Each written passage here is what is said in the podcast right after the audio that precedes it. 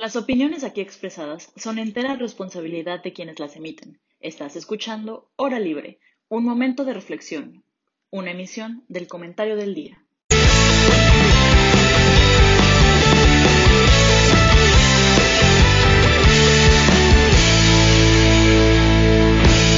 Aquí en una emisión más del comentario del día.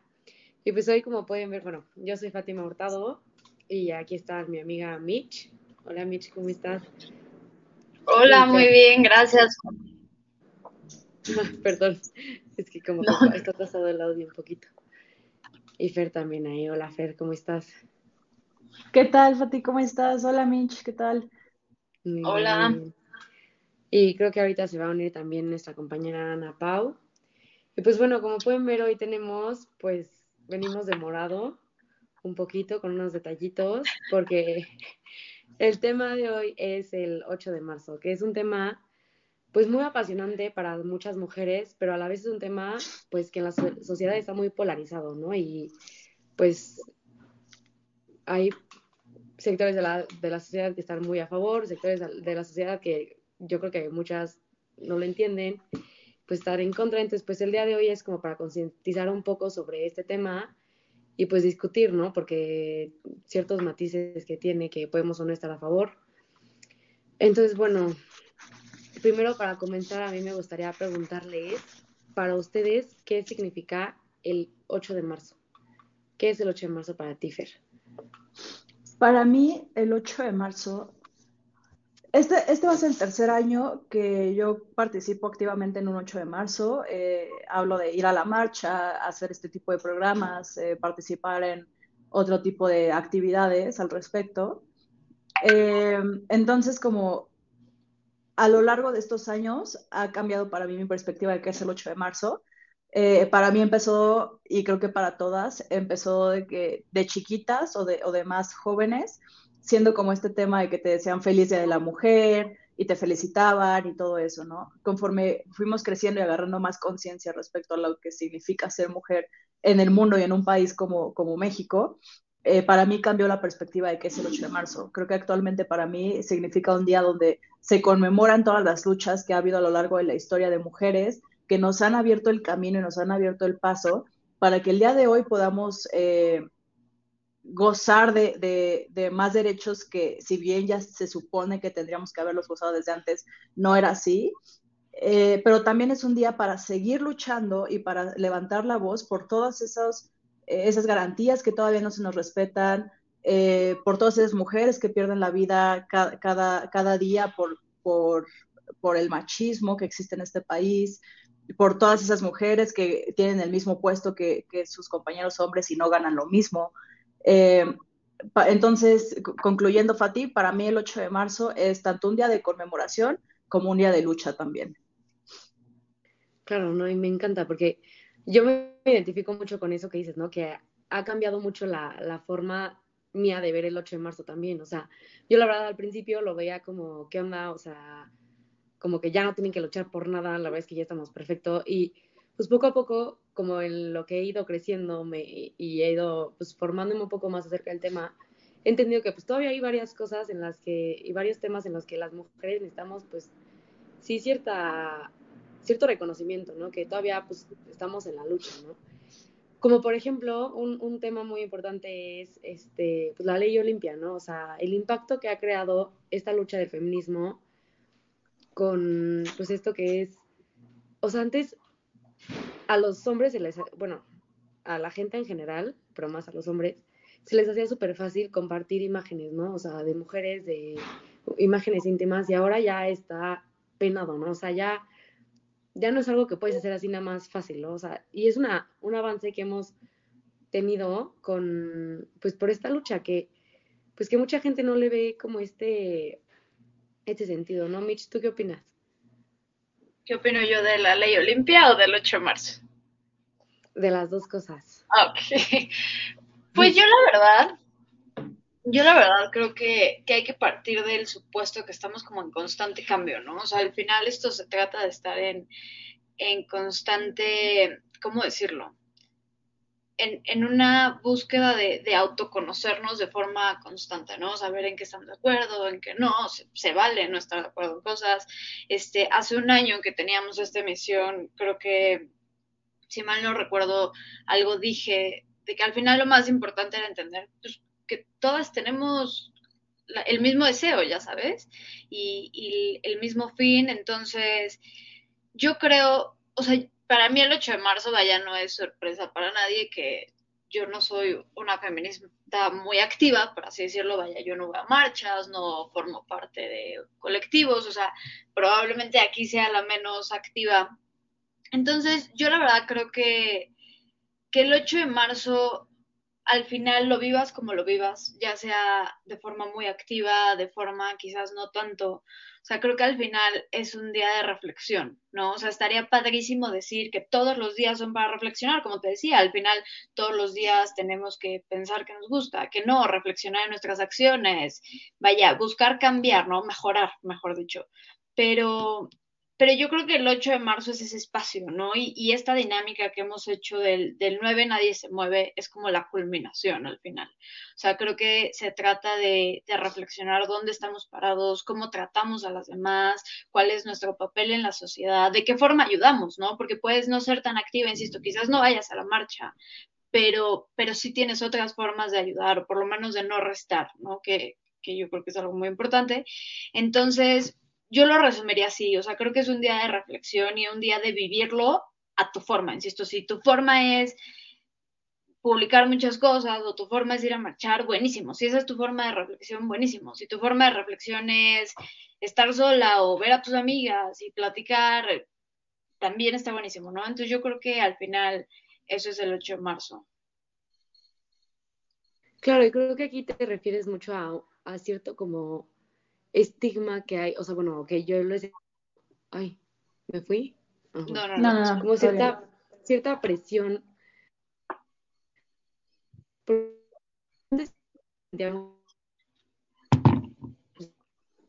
Creo que ahora sí te fuiste un ahora, ahora se los conté, o sea, como que yo disiento en muchas... No, te, te trabaste. Bueno, te estás trabando. Te estás trabando.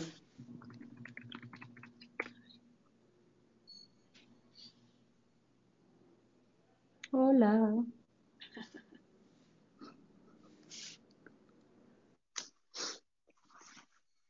aquí estoy. Ah, ah regresó, regresó. Perdón. Que yo, o sea, hay muchos temas en los que pues, no estoy tan de acuerdo, por ejemplo, el aborto. Y pues yo dice, es que yo veo en Twitter, ¿no? Que ponían como, si no estás a favor del aborto, no, no puedes ser feminista, no te puedes llamar feminista. Pero pues yo creo que no se trata de eso, ¿no? O sea, yo creo que se trata de luchar en favor de la mujer y en favor de, o sea, puedes luchar en favor de muchas otras cosas, ¿no? Por ejemplo, en favor de la seguridad, de la igualdad en el trabajo, la igualdad en derechos civiles, que pues muchas mujeres todavía, muchas mujeres no gozan, ¿no? O sea, por ejemplo, en las comunidades indígenas. Pero también, por ejemplo, ahorita de, de, lo que hablabas, Mitch, del, pues del 8 de marzo, que podemos estar de acuerdo y en contra, y tú que Fer decías que es un día de conmemoración también, o sea, sí de lucha, pero a la vez de conmemoración, me vino a la mente un día que un amigo nos felicitó en un grupo de feliz, feliz 8 de marzo, porque, a ver, yo, yo creo que en parte sí es un feliz día porque, pues, recordamos también la lucha, las cosas que hemos logrado, ¿no? O sea, el voto a la mujer, los derechos de propiedad, este derechos de ciudadanía, o sea, hemos logrado muchísimas cosas que también hay que reconocer. Entonces, ¿ustedes qué opinan de eso de que los hombres o la gente nos felicite de, por el Día de la Mujer. ¿Quieres, tú primero? Es un poco polémico el asunto, pero a ver. Eh, sí, es un poco polémico, pero mira, mi postura es muy simple. No creo que un hombre felicite con mala intención. Entonces yo creo que nos toca, y, y no lo digo como una obligación, no nos corresponde a nosotros educar a los hombres, para nada pero sí creo que si está felicitando a un hombre, en lugar de actuar a la defensiva, decirle como, ¿cómo me felicitas? Este día no es para felicitar, podríamos contribuir un poco más explicándole por qué no se felicita y diciéndole como, oye, no, no me gusta que me felicites porque este no es un día de celebración, porque eh, al día matan nueve mujeres, porque eh, tal, tal, tal. ¿Qué te parece si mejor eh, me ayudas conmemorando a, las mujeres pasadas o si me ayudas eh, replicando este mensaje con tus amigos hombres eh, o, si mejor nos ayudas eh, diciendo lo que, lo que de lo que verdaderamente se trata el 8 de marzo, ¿no? Creo que nadie gana si nos ponemos a la defensiva, si nos ponemos a atacar, si nos ponemos a, regañarlos, porque entonces lo único que pasa es que ellos también se ponen a la defensiva y, y pierden de vista el punto central de lo que es el 8 de marzo, ¿no? Entonces yo sí, yo sí, eh, pues no sé, le, propondría a las demás mujeres que si eso llega a pasar, pues no se enojen. Finalmente todos estamos, todas y todos, estamos en un proceso de construcción en el que nosotras mismas no somos las mismas mujeres que éramos hace tres años. Yo también llegué a decir feliz día de la mujer, también llegué a abrazar a mi mamá y decirle feliz día de la mujer. Mi papá nos, llegó, nos llevaba a comer por el día de la mujer, ¿no? Ahorita todos estamos actualmente como en un proceso de construcción donde mi papá entiende que ya no quiero ir a comer, que mejor me deje ir a la marcha. Eh, entonces es como, como todos, todas y todos estamos intentando entender esta nueva, eh, esta nueva forma de abordar el 8 de marzo y, es, y, creo que es trabajo de todas y todos aprender, de construirnos y, y a partir de ahí empezar a construir algo nuevo. Claro, como dices, es que eso me parece súper importante, ¿no? O sea, como construir en conjunto, o sea, porque creo que mucho del discurso de los medios, o sea, y pues de lo que ves en Twitter, la verdad que Twitter me parece una red social terrible, o sea, la amo y la odio al mismo tiempo, porque, o sea, todo se, todo choca, ¿no? Y todo es odio y todo es hate y todo es, ah, ¿por qué me dices esto, no? O sea, y justo como que se ve un, una cierta, como rechazo a la crítica del parte del, del movimiento feminista, o sea, pero en los medios, ¿saben? Porque yo conozco muchas feministas que no rechazan la crítica, pero pues sí, o sea, que les dices algo y ya te ven como traidora, ¿no? O sea, como traidora al movimiento y pues no, no es eso, ¿no? O sea, justo un movimiento si quiere crecer, si quiere pues mejorar, pues tiene que encontrar cierta crítica, cierto, pues todo, ¿no? Como colaboración con los demás y justo como dices, o sea, ¿cómo te van a entender la gente que pues que no entiende el movimiento si tú no se los explicas pacientemente, ¿no? O sea, y creo que es eso con todos los temas, ¿no? O sea, si tú quieres dar un punto de vista, no puedes llegar y quererlo imponer. O sea, necesitas explicarlo y que la gente lo entienda y que la gente lo acepte, pero de manera, pues, tranquila y, pues, por medio del diálogo, ¿no? O sea, por ejemplo, aquí, por eso tenemos la hora libre, ¿no? Mitch, ¿tú qué opinas de esto, de, de la felicitación del... Yo creo lo mismo, o sea, yo la verdad creo que hay que sí, hay, hay, que verlo desde el supuesto de que justo, o sea, muchas veces no es con mala intención, porque a veces, o sea, vaya, no dudo que haya gente que se lo haga por molestar, ¿no? Pero, pero la verdad es que yo, más allá de, de si los hombres felicitan o no, me gustaría puntualizar en si las mujeres felicitan o no, ¿no? Porque yo creo que todos tenemos, ya sea nuestra mamá o nuestra abuelita, y entonces nos felicitan y a veces creo que somos inclusive más duras de lo que seríamos con un hombre, ¿no? Porque es como tú eres mujer, tú deberías de saber que no hay que felicitar. Y yo creo que ahí es bien importante que digamos, lo que decía Fer, ¿no? O sea, quizás yo hace tres años felicitaba. ¿Cuántos años te tomó a ti, quizás, que, que estás más joven y todo, verlo, ¿no? Y no es justificación, o sea, creo que es una línea muy delicada entre entender, cada quien tiene su proceso, a justificar el, ah, bueno, eres así, ¿no? O sea, en este caso especial de la, de la felicitación, pues honestamente sí creo que es cada quien tiene su proceso, ¿no? Porque al final, o sea, no estás buscando dañar a nadie, quizás no estás dañando a nadie con la felicitación.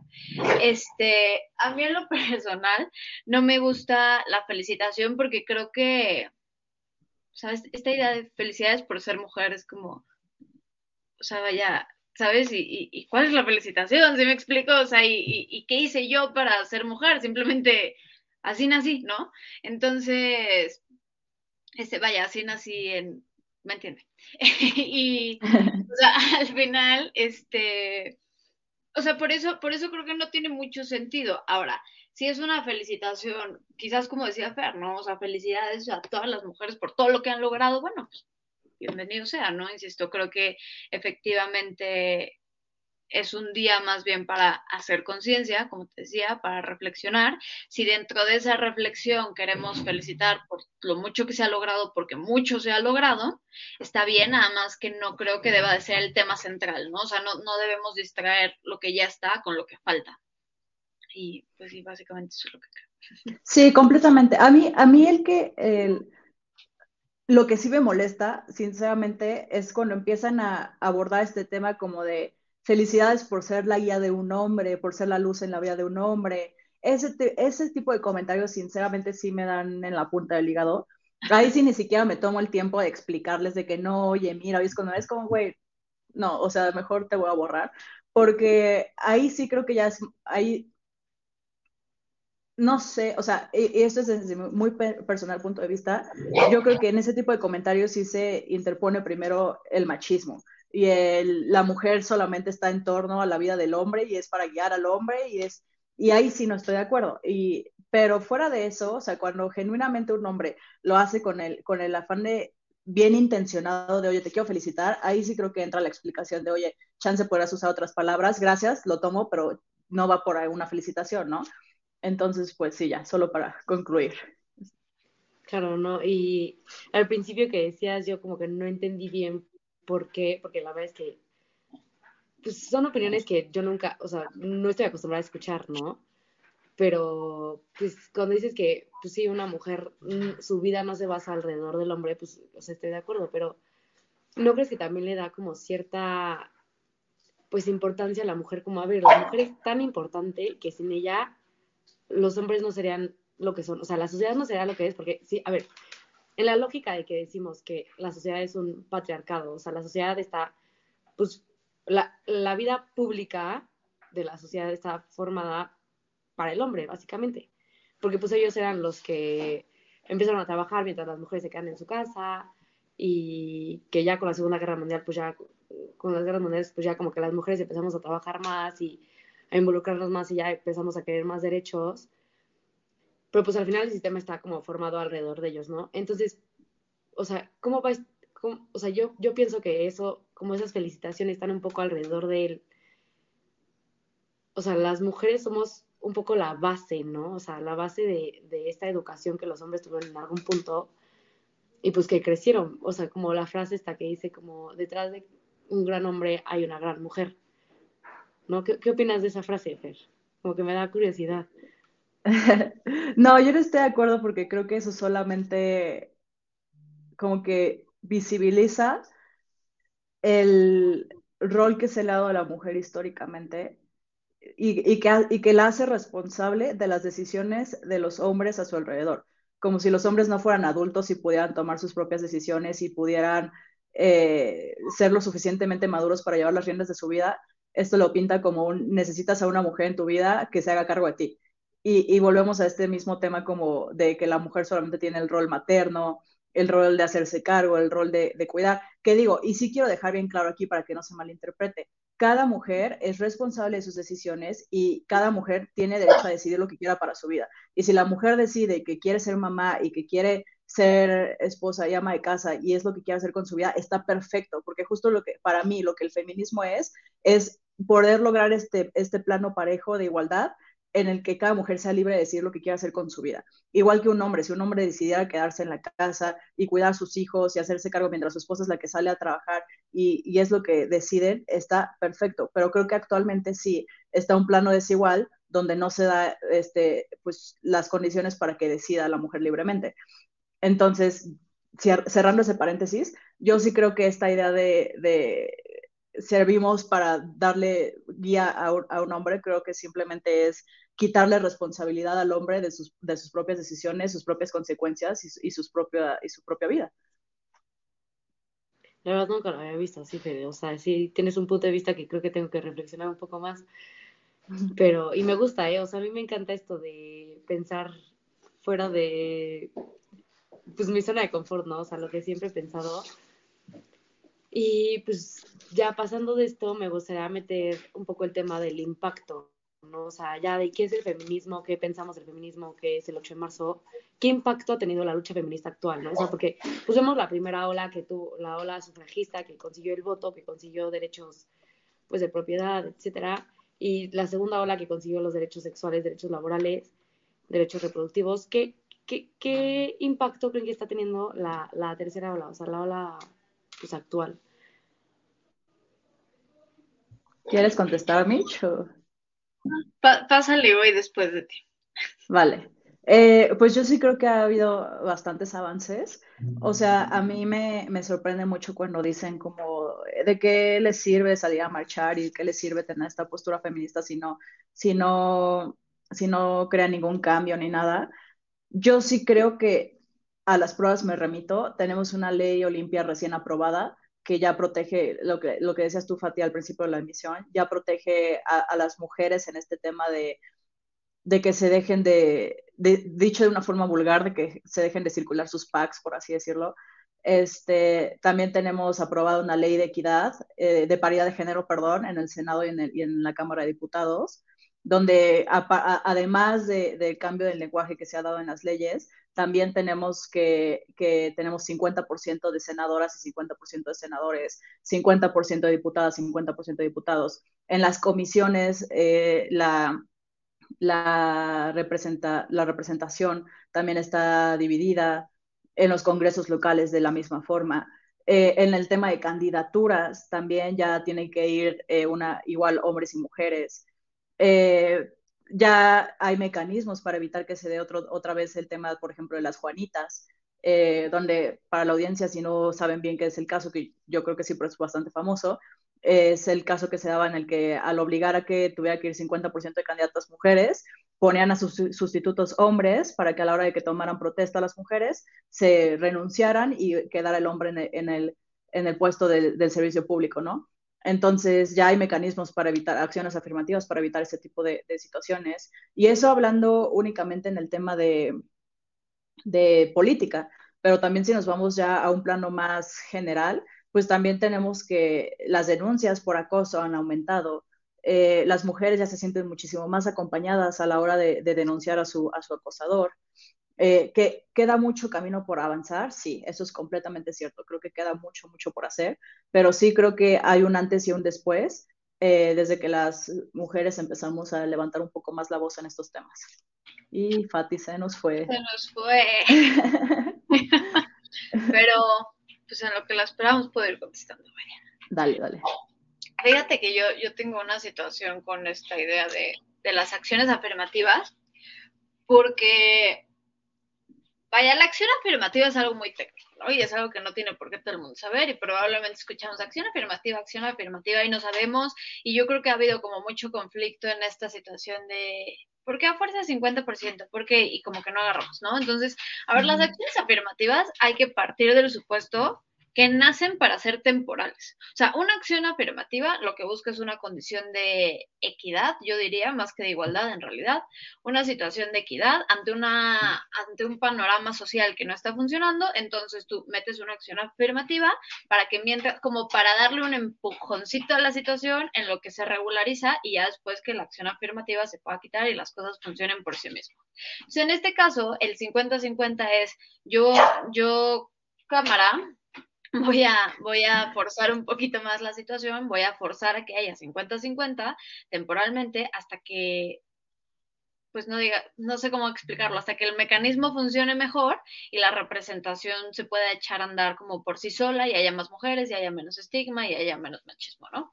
Entonces, mi sentimiento encontrado aquí es que creo que es necesario, creo que está bien, pero me gustaría que fuera más allá, Siento que nos hemos quedado un poco con esta idea de la acción afirmativa va a ser permanente y tampoco está bien. O sea, porque al final tenemos que buscar que la situación funcione por sí misma. O sea, no nos tenemos que quedar con un 50-50. Si el día de, ya, ya regreso, Pati.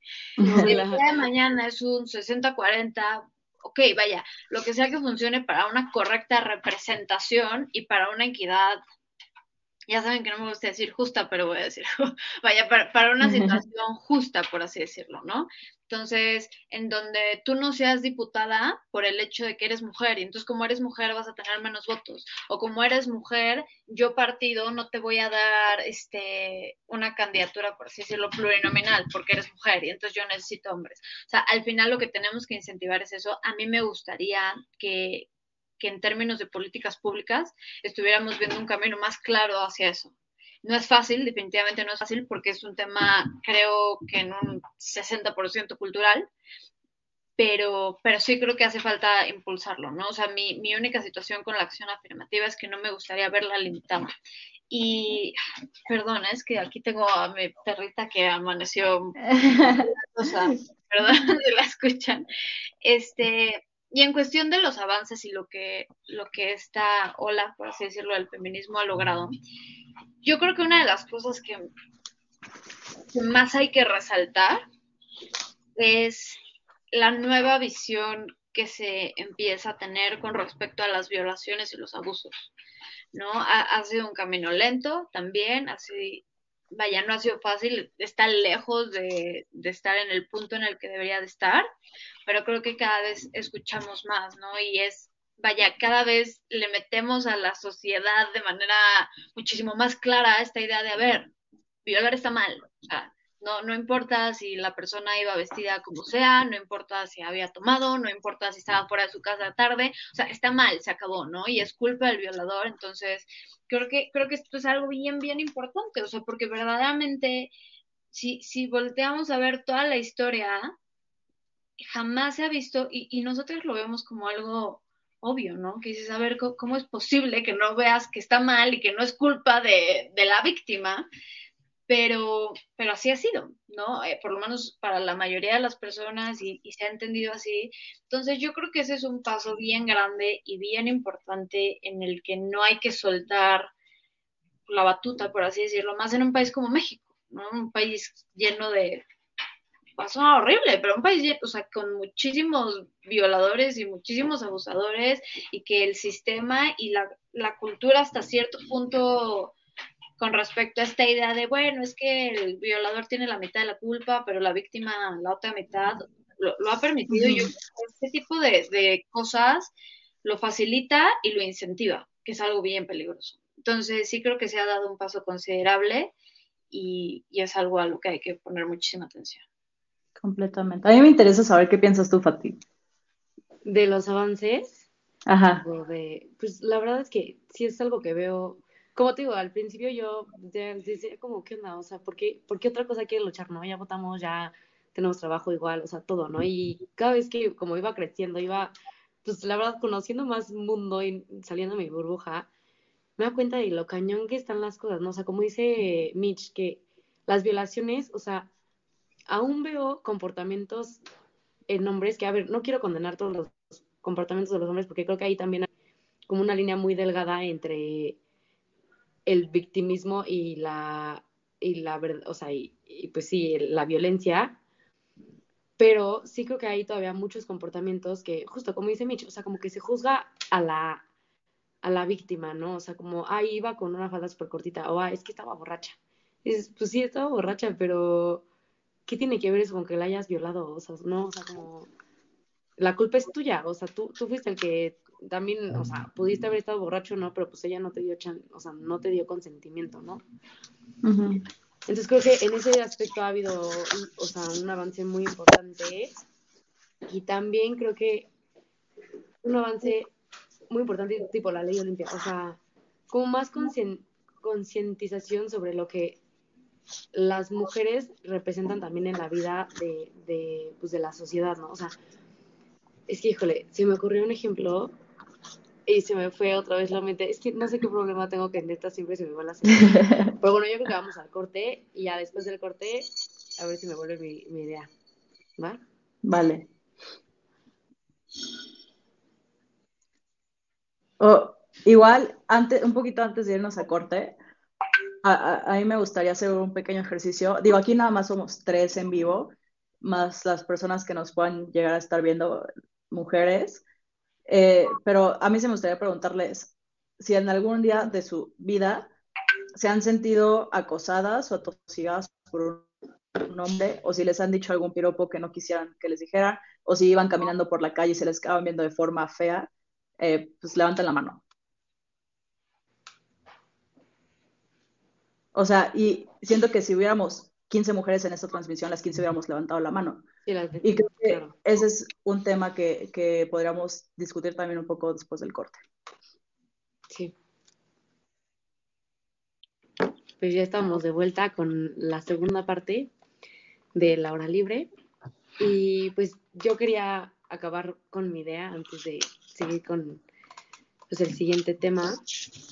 Pero A ver, lo que yo creo principalmente que ha logrado ahorita el movimiento feminista actual es concientización, o sea, porque creo que, por ejemplo, lo que decíamos, ¿no? Concientización sobre lo que es la mujer, sobre las violaciones que se hacen a la mujer y sobre las matanzas, ¿no? O sea, lo que dice tú, que nueve mujeres mueren cada día, o sea, es algo fuertísimo que hace unos años, la verdad es que no es que escucharas mucho, o sea, ay, es un timbre.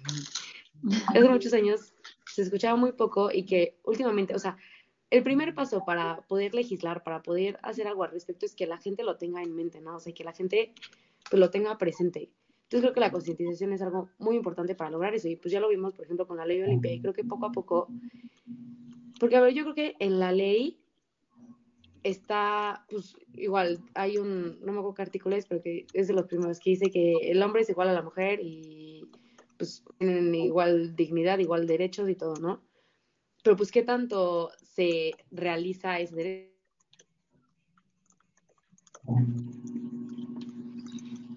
Te perdimos otra vez. Sí.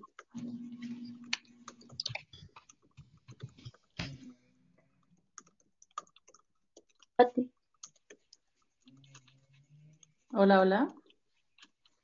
La perdimos.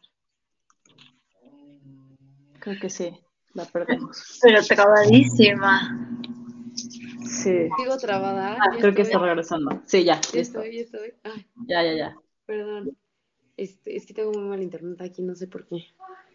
Pero bueno, entonces lo que yo estaba diciendo es que creo que lo que principalmente se ha logrado es la concientización, ¿no? Y que pues, justo para, para poder llevar a cabo los derechos que están escritos en la Constitución de que la mujer y el hombre son iguales en dignidad y en derechos, para que eso sea realmente verdadero y, y que se realice y no sea nada más palabras, se necesitan mecanismos.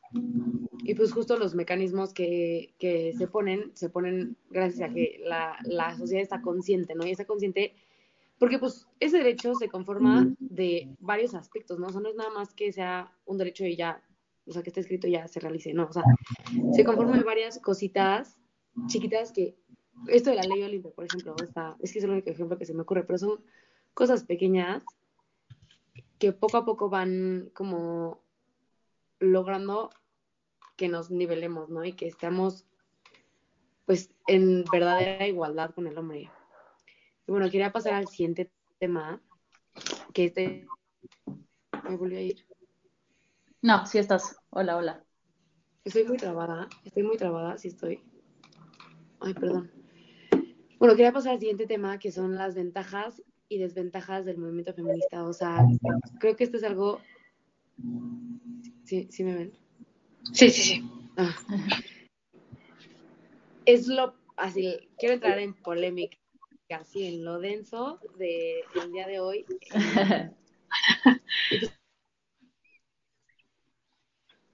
No, te perdimos otra Oh, vez. no, te estamos Ah, perdiendo. a ver. ¿Ya? Sí que... Ya.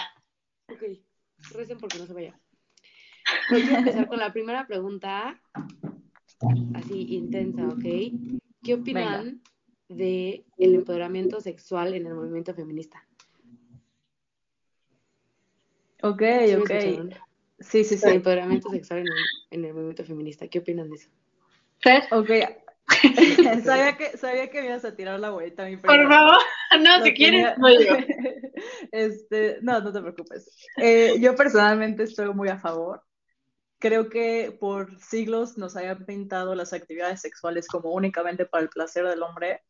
Tan es así que hay comunidades en África donde se mutila el, el, pues el, el clítoris a las niñas, ¿no? A, a partir de los 13 años y eso a mí me parece aberrante. Entonces, yo sí creo personalmente que es algo también bueno que ha traído el feminismo, como que dar voz a esto de que la sexualidad no es únicamente para, para el hombre, que una mujer es libre de, de vivir su sexualidad. Yo estoy muy a favor, entiendo que puede haber personas con sus asegúnes, pero para mí creo que sí es un tema básico del que tenemos que hablar y que incluso eh, puede ayudar al tema de control natal y, y, todo ese tipo de cosas. O sea, entre ma mayor información, creo que mayor conciencia hay respecto a los temas y entre menos tabú hay, eh, más abiertamente podemos hablar de eso, por lo tanto, como que evitar consecuencias no deseadas como de, de las actividades sexuales. Entonces, pues yo sí, sinceramente, yo sí estoy súper a favor del, de, que, de que este tema se abra para, para la mujer y que cada vez se discuta más. Y pues, no sé, hay también muchísimas artistas que han logrado plasmar este tema de la, de la liberación sexual de la mujer y me parecen increíbles. Hay muchísimos talleres ya a los que se puede acudir para también hablar del tema. Entonces, pues sí, mi, mi, mi respuesta corta sería estoy a favor y creo que cada vez se tiene que hablar más al respecto. ¿Y, y qué opinas? Perdón, perdón, Michi, vas. Dime. No, no, no. Ah, bueno. ¿Qué opinas de, o sea, el empoderamiento sexual más como un, un, es que yo lo veo en, no sé, por ejemplo, los medios de comunicación que ponen a una mujer que, o sea, en vez de empoderarse de muchas otras formas, la ponen como empoderada porque está súper sexy y súper pues la neta, o sea, con unas curvotas y lo que quieras, y dicen como, no manches, esa es una mujer empoderada porque es una bichota, ¿no? O sea, yo me refiero más a eso como el, o sea, yo lo veo como una objetivización de la mujer, ¿no? O sea, como antes los, la industria machista, por así decirlo, la industria pornográfica, pues objetiviza a la mujer, ¿no? Y la hace ver como un objeto de consumo para el hombre. Y creo que últimamente mucho en el discurso pues, mediático está como el, que la mujer se objetivice a sí misma, ¿no? Y si se objetiviza a sí misma y ella solita dice como, no, estoy pues buenísima o así, pues perdón por la expresión, pero que entonces ella solita se está empoderando y ella solita es una fregona, ¿no? Y entonces, ¿qué pasa con esta objetivización? O sea, yo creo que ahí como que la industria machista está logrando que las mujeres por sí solas se objetivicen y le sirvan de igual, o sea, y que igualmente le sirvan de placer al hombre, nada más que se la hacen más fácil. ¿Tú qué opinas acerca de eso, Fer? Eh, es que yo creo que tendríamos que distinguir entre la cosificación de la mujer y la liberación sexual de la mujer. Una cosa es la cosificación, que es lo que tú mencionas, que eso ha pasado durante años. De hecho, yo tengo una investigación muy interesante respecto a la mujer en la mercadotecnia eh, y cómo ha ido cambiando también justo eso a lo largo del tiempo. Porque si te pones a pensar, o sea, y hay ejemplos muy claros. Por ejemplo, en esta investigación yo encontré anuncios de Budweiser, donde este, ponían a la mujer desnuda y con la cerveza, ¿no? Y con, como un tema de dos premios para un hombre, ¿no? Y era como, güey, no. Eh, otro donde era también, eh, era una empresa de, de autos usados eh, y ponían de que a una, a una mujer súper guapa y ponían de que ella es cuarentona, también ya está usada, pero sigue funcionando. Cosas así que dices como, güey, no, ya sabes, o sea, no va por ahí y va avanzando el tema al punto donde hoy, si llegara a pasar uno de esos anuncios, creo que eh, ardería la sociedad, ¿no? Entonces sí creo que una cosa es la cosificación de la mujer, que justo viene, como dices, en este tema de ponerla toda sexy, guapa y como un premio de consumo únicamente para el hombre, eh, con lo que claramente no estoy de acuerdo. Y otra cosa es como la liberación sexual de la mujer, donde le damos a la mujer el entendimiento de que también ella es dueña de su propia vida sexual y de que puede gozar de ella y, y y pues sí, eso, gozar de ella, ¿no? Eh, con lo que sí estoy de acuerdo. Eh, también entiendo que sí, como lo que tú dices, o sea, que sigue, que, que mucha gente ha malinterpretado justo este tema de la liberación sexual como un, ahora hay que ponerla toda libre y desnuda y, y hacer como mercadotecnia con eso, pero creo que siguen siendo este, las personas que siguen sin entender como esta diferencia y que siguen también sin entender que lo que están haciendo es machista y es simplemente cosificar a una, a una mujer y darla como un producto y un, y un, un producto de, de, consumo más. Yo no sé si Patti está trabada, creo que sí.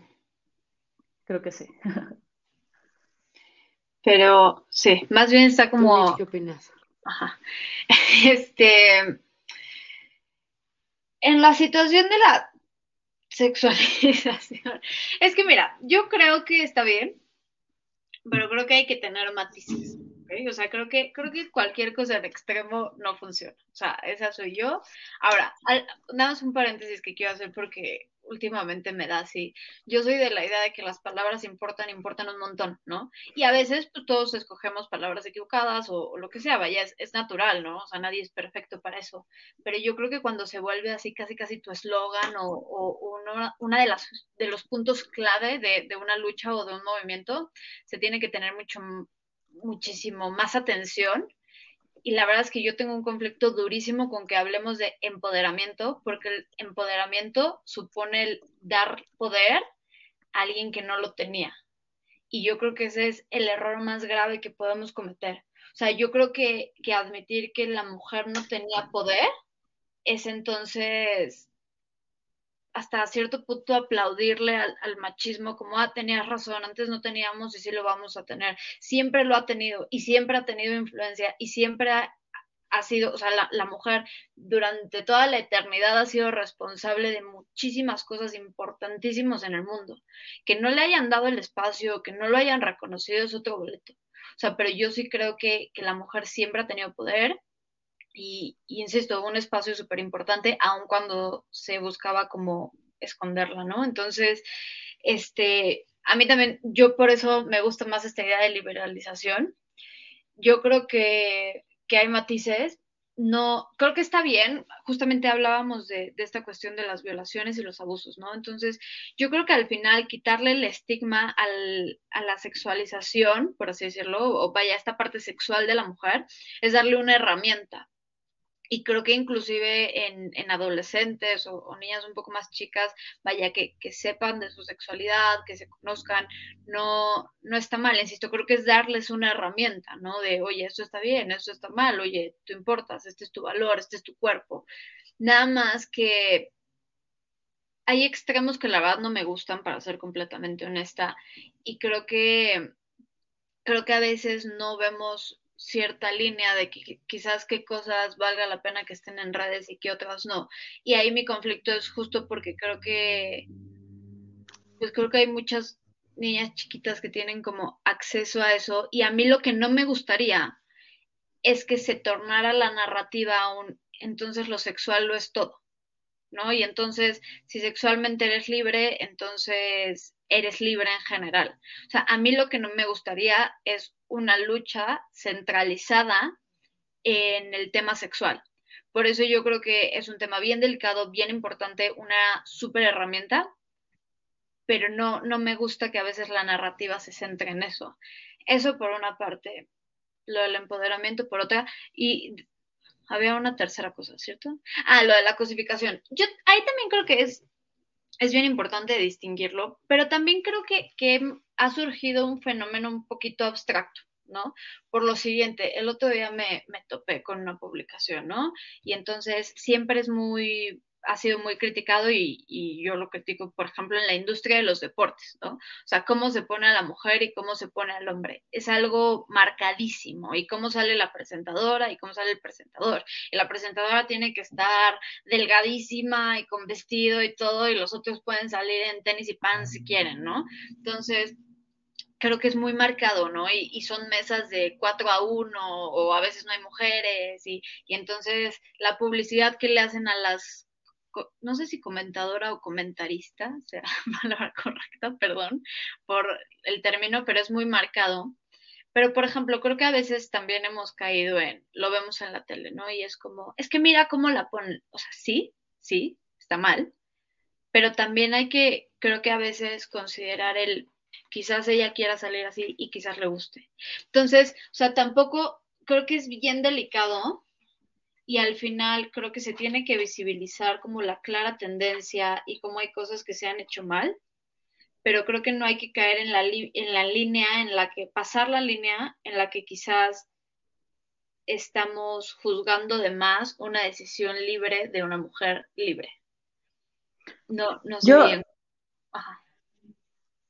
Yo ahí eh, difiero y con todo respeto, y creo que es lo que me gusta este programa, que estamos abiertos a, a escuchar y a, complementar más que, más que llevar la contraria, ¿no?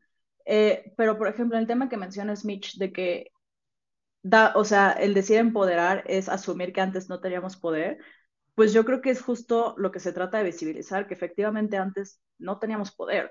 O sea, una mujer no era libre de decidir sobre, sobre sobre su cuerpo. Y no hablo en temas de aborto y eso, creo que ese es un tema distinto. literalmente no era libre de, decidir sobre lo que quería, podía o no podía usar, sobre lo que podía o no podía hacer en su rol de mujer. En el tema sexual ni se diga, era para complacer únicamente al hombre. Una vez platicando con, mi psicólogo, me, dijo algo que me quedó, me, me quedé neta sin palabras. La mayoría de nuestras abuelas y bisabuelas fueron mujeres violadas, la mayoría. Y, son temas que creo que sí ha avanzado y no podemos hablar de que siempre hemos tenido poder cuando antes no, no, no, teníamos ni el poder de decidir sobre nuestras vidas. Entonces, yo sí creo que eso es, o sea, algo que ha avanzado y sí entiendo que no nos podemos radicalizar y no nos podemos ir al tema de, de todas las mujeres fueron violadas antes y ninguna podía elegir y ninguna, porque no, yo creo que hay sus valiosas excepciones. Pero creo que eso es lo grave, que lo que, que antes hayan sido excepciones y no la, y no la, y no como la, la forma de, normal de hacerlo. Eso por un lado. Y, y también por el otro, bueno, creo que, creo que querías que contestar. Sí, no, o sea, estoy, estoy de acuerdo contigo. Lo que creo, más bien yo creo que estamos viendo el poder como algo distinto. O sea, yo creo que, o sea, tú lo estás viendo como un poder hacer, ¿no? Como un poder decidir. Y eso es lo que a mí me gusta englobar en libertad, ¿no? La libertad de hacer, la libertad de decidir. O sea, a lo que me refiero con esta cuestión de el poder siempre estuvo, porque yo creo que se ha hecho una idea de, insisto, esta, esta mujer empoderada, esta mujer empoderado como sinónimo de fuerte, como sinónimo de presente, ¿no? Y si bien creo que, efectivamente no había libertad y, se buscaba como opacar muchísimo eso, yo creo que la mujer naturalmente es fuerte. La mujer naturalmente tiene esta esencia poderosa. A, eso es a lo que yo me refiero, ¿no? Tiene, tiene pues sí, esta, esta esencia de, de imponer, esta esencia de fuerza, esta, esta esencia de inteligencia, bla, bla, bla. Nos podemos ir a un montón de adjetivos que al final yo creo que es lo que termina englobando como esta idea de poder, de una mujer poderosa como tal. No de una mujer que puede, sino de una mujer que tiene poder. O sea, en ese aspecto es que a mí no me gusta esta idea de empoderamiento, porque creo que presupone un supuesto en el que ah, la mujer antes no era así y ahora sí, porque ahora está empoderada, porque ahora es fuerte. Y eso, eso es algo que, que, que me pesa mucho, porque creo que insisto, creo que es, es, darle cierto, cierta herramienta al machismo hasta ese punto, porque vaya, la mujer siempre fue fuerte, siempre fue poderosa, que no lo quisieras ver, que la quisieras oprimir y que la limitaras en libertad, es como otra situación. O sea, yo lo veo así, pero entiendo tu punto de, insisto, esta cuestión de poder, pero creo que tú lo ves más como una cuestión de libertad de hacer, por así decirlo. Claro, y sí, creo que no, no, no, no termino de, de coincidir porque sí creo que antes literalmente la mujer era sometida, pero, pero sí, sí entiendo, entiendo también tu, punto y lo respeto. Yo, yo, creo que, Fer, ahí difiero un poco contigo, porque creo que al final buscamos lo que, o sea, a ver, no creo que las mujeres se hayan sentido sometidas ni se hayan sentido, ¿sabes?, oprimidas. O sea, yo creo que justo pocas se sentían oprimidas porque o sea, y está mal, está mal que, que no, lo que voy a decir, pero a ver, es que me tengo que organizar. O sea, pocas se sentían oprimidas porque no tenían la posibilidad de imaginarse más allá, ¿saben? Y está mal, o sea, está mal que no hayan tenido esas oportunidades, ¿no? Pero creo que al final, pues, eh, vivían en la realidad en la que estaban y eran felices en la realidad en la que estaban, o sea, no sé, como que creo que ahí hay cierto, como asumir que se sentían oprimidas y que se sentían mal, o sea, como, como pues no, no necesariamente es cierto, ¿no? O sea, creo que sí está bien que ahora actualmente tengamos más oportunidades, más, pues sí podamos, si queremos estudiar, podamos estudiar lo que queramos, pero al final creo que pues tampoco se vale generalizar, ¿no? Y yo, yo creo que, que algo también, ahora, ahora que dices esto, como que me viene a la cabeza, sea, creo que también decir esta cuestión de no tenían poder, efectivamente, ¿no? O sea, efectivamente estaban sometidas, eran mujeres violadas, eran mujeres que no podían decidir de su vida y de su cuerpo. O sea, pero es que, no sé, como que yo siento que justo, o sea, aún en esas circunstancias, eran mujeres que hicieron y hicieron un montón, ¿no? Y, y entonces ser madre de familia, lo que decíamos, ¿no? O sea, ser madre de familia es algo bien difícil y es un súper trabajo en la sociedad y hoy podemos elegir hacerlo y quizás antes no y por eso, por eso lo vemos así, pero siento que, que de plano decir como no, no había poder es quizás dejar un poco de lado todas estas cosas que sí hicieron aún estando sometidas. Sí, no, y yo, a, ver, y como dije al principio de la transmisión, esto también se trata de conmemorar a esas mujeres que hicieron y que todas a su forma hicieron, todas, no hay una que no. Pero sí creo que, o sea, no sé si ustedes han hecho el ejercicio de platicar con sus abuelas o sus bisabuelas respecto de cómo crecieron ellas y cómo vivieron su, su vida. Yo sí lo he hecho y mi bisabuela fue una mujer que se casó a los 14 años eh, porque no le quedaba de otra, tuvo cuatro hijos, fue eh, varias veces abusada psicológica y, físicamente por, mi bisabuelo, y aún así, eh, nunca, ella nunca dijo sentirse, sentirse mal, porque claro que no lo van a decir, porque como dice Fati, fue su realidad, pero de eso, a que haya estado bien, yo creo que no. Y, y que y que no les enseñaron a decir, a, mostrarse inconformes, porque va a sonar horrible lo que va a decir, pero les iba peor. Entonces, yo, o sea, sí creo sinceramente que hablar hoy como estamos hablando de este tema, si es o no es poder, no sé qué, ya de, de, entrada eso yo creo que ya es un privilegio, porque ahorita nadie nosotros nos va a venir a decir a, a nosotras, ¿por qué dijiste eso? No lo podías decir, eh, ¿qué te pasa? Entonces, sí creo sinceramente que ha habido un empoderamiento de la mujer a través del tiempo en el que ahorita sí podemos eh, sentarnos y decir lo que queramos decir y, y por lo menos a nosotras, porque creo que sí hay que ser conscientes de, de ese privilegio, por lo menos a nosotras tres, no nos va a pasar nada. Pero allá afuera sigue habiendo mujeres que actualmente, hoy, 4 de marzo del 2022, siguen sin poder decir lo que piensan porque sí les va a pasar algo.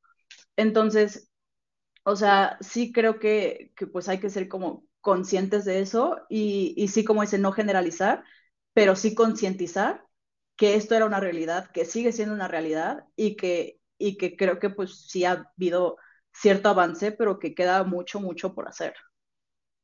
Yo en eso coincido. Te digo, solo la palabra no me gusta, pero fuera de eso coincido. Yo también, yo también coincido en eso, en que pues al final las mujeres, o sea, antes, como dices, antes podían pasar estas cosas y no se, no se evidenciaban, ¿no? O sea, no se sabían, no se... O sea, veías una mujer y podía tener moretones y... O sea, no era así como que dijeras, no manches, voy a hablarle a la ley porque para que le hagan algo al esposo, ¿no? O sea, justo no era al contrario, era como, no, pues pobre, o sea, ni modo, ¿no? Eso le tocó.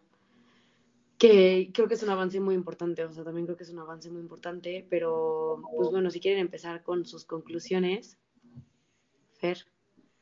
Eh, bueno, pues yo creo que mi conclusión sería justo esto que, acabo de decir, que creo que sí es importante seguir visibilizando lo que está pasando, porque afortunadamente nosotras vivimos en una situación donde, donde podemos salir a trabajar si queremos, donde no, no hay alguien atrás que nos esté coercionando a, a tomar decisiones, pero que hay muchas mujeres que siguen pasando por esto, que en pandemia las, las denuncias por violencia doméstica se triplicaron, donde vivimos en un país donde nueve mujeres siguen siendo asesinadas al día, y no solo eso, sino que sigue sin haber consecuencias para sus asesinos, eh, donde las mujeres todavía no ganan lo mismo que un hombre por tener el mismo empleo, y mil cosas más, ¿no?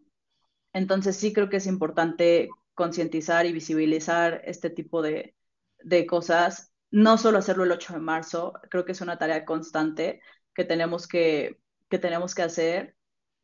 Impulsar a que se tomen medidas reales, porque una cosa es salir el 8 de marzo y poner los logos de la empresa morados y decir aquí apoyamos 100% a las mujeres, pero tener a cinco gerentes hombres y una mujer que gana menos, ¿no? O, o no tener las mismas, los mismos apoyos para paternidad que para maternidad. Entonces sí creo que es importante como impulsar acciones reales donde de verdad el panorama empiece a cambiar y creemos un panorama más justo. Si es que como dice Micha, a mí tampoco me gusta hablar de, justicia, pero sí diría como más, pues más equitativo, ¿no? Creo que, creo que tendría que, ir por ahí. Eh, invitar a las mujeres que, coinciden con estos, con estos puntos a marchar el 8 de marzo. Eh, yo eh, seré parte de un contingente que estará saliendo a las 3 de la tarde de Mieri Pesado 26. Quien guste ir, escríbame con mucho gusto, nos ponemos de acuerdo para los, para los detalles. Es una marcha muy bonita lo que sale en las noticias no es lo único que es la marcha, de verdad es un, es un sentimiento precioso estar ahí, gritar, eh, incluso bailar con, con, tus amigas, con mujeres que vas conociendo en el camino. Entonces, bueno, quien quiera, adelante, las, las puertas están abiertas. Y pues nada, solo decir eso, que, que, hay que seguir levantando la voz porque creo que a todos nos conviene, nos conviene un mundo más igual entre hombre, hombres y mujeres. Y ya. Tú, Mitch. Pues yo coincido con Fer en todo, básicamente, para, para ya no tardarme, pero pues yo creo que al final insisto, creo que se trata de respetar la postura de cada quien. Vaya, sí buscar construir, hay cosas que están bien, hay cosas que están mal. Si se trata de que haya un diálogo certero, siempre con respeto, o sea, creo que al final lo que pueden hacer, lo mejor que podemos hacer es esto, ¿sabes? O sea, Fer y yo no estamos de acuerdo con cosas, da igual, las dos sabemos que al final lo que buscamos es lo mismo, ¿se me explicó? O sea, quizás contigo también y así, ¿no? Entonces, pues que sea una oportunidad, que sea una oportunidad de si no han iniciado el diálogo, que lo inicien, si ya lo iniciaron, que lo continúen y que así sea, que no sea cosa del ocho, que sea siempre, este, sí, y pues básicamente eso. Nada más mencionar lo del 9 nadie se mueve, o sea que es algo que va a volver a pasar y como decía Fer, así de de que si alguien quiere a la marcha con ella y le escriba, yo creo que también no está de más decir como que si tú quieres hacer el paro y por alguna razón en tu escuela, en tu casa, en tu casa no, entonces bueno, en tu escuela, en tu trabajo, así no te dejan, pues también escríbenos, ¿no? Y, y vemos porque al final creo que es una decisión bien importante y creo que yo en lo personal creo que esta idea del 9 nadie se mueve es